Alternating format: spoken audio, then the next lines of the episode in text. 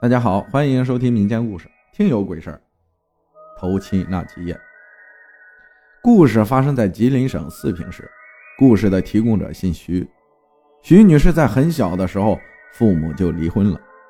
离婚以后，徐女士一直跟着自己的母亲生活。后来，她母亲又结婚了，而她父亲却一直在没有找老伴儿。这话说起来也怪他父亲，他父亲是一个厂里的技术人员。技术非常好，挣的也挺多的，但他父亲有一个毛病，就是爱喝酒，而且喝完酒以后就和徐女士的母亲吵架，争吵当中还经常大打出手。因为当时徐女士还小，只记得当时母亲总是每天以泪洗面。终于在徐女士六岁那一年，她父母离婚了。后来徐女士二十多岁的时候，有一天接到了她姑姑打来的电话。说她父亲去世了，死因是酒精中毒。虽然徐女士当时跟着母亲改嫁，但是毕竟是自己亲生父亲去世了，她的父亲就她这一个女儿，料理后事只能是她了。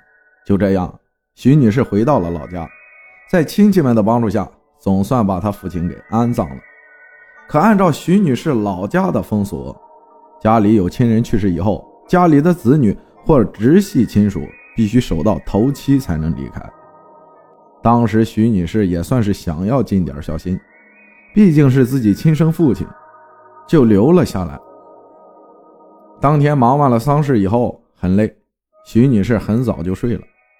首先说，徐女士住的就是她父亲生前住的那个房子，那房子不是单元楼，而是带个院子，进去之后是客厅。两头是卧室的那种小平房，徐女士住的是西头那间卧室，东头那间卧室是她父亲生前住的。睡着睡着，徐女士就听到院子里的狗狂叫，她当时以为外面有过路的，狗叫几声也正常。可奇怪的是，过了很长时间，狗的叫声一直没有停止，这让徐女士感觉非常诧异，赶紧起来披了件衣服就出去了。结果刚走到屋门口时，就听到院子里有说话的声音。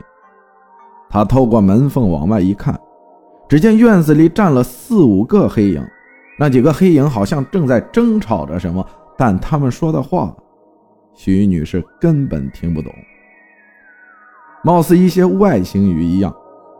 院子里的狗正朝那几个黑影汪汪的狂叫，这把徐女士吓得根本就不敢出去。赶忙回卧室，把头埋进被子里，一晚上都没怎么敢睡。这是第一天晚上发生的事儿。第二天，徐女士也没有对任何人说，在外面溜达了一天。晚上回去躺床上就睡，可又被一些奇怪的声音弄醒了。徐女士听到客厅里有翻东西和走动的声音，她以为进贼了，也没敢出去。偷偷的起来，把卧室门反锁，透过门上的窗户向外一看，徐女士发现一个黑影正在外面客厅里走动，样子像是在找什么东西。这把徐女士吓得赶紧掏出手机准备打电话求援，可打了好几次就是打不出去。没办法，徐女士只好蜷缩在角落里，一直熬到天亮。天亮了。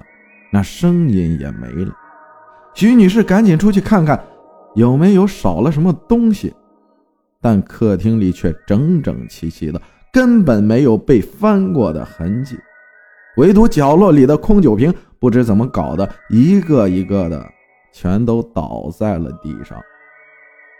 这让徐女士感觉有点害怕，赶紧给她姑姑打了一个电话。这会儿电话通了。他和姑姑说了这两天的情况，说自己遇到的事儿特别怪，让他感到特别的怕。说实在不行，他就要回去了。但他姑姑说，老辈人立下的规矩不能破。你如果怕，那我晚上过去陪你吧。徐女士无奈，只好答应了。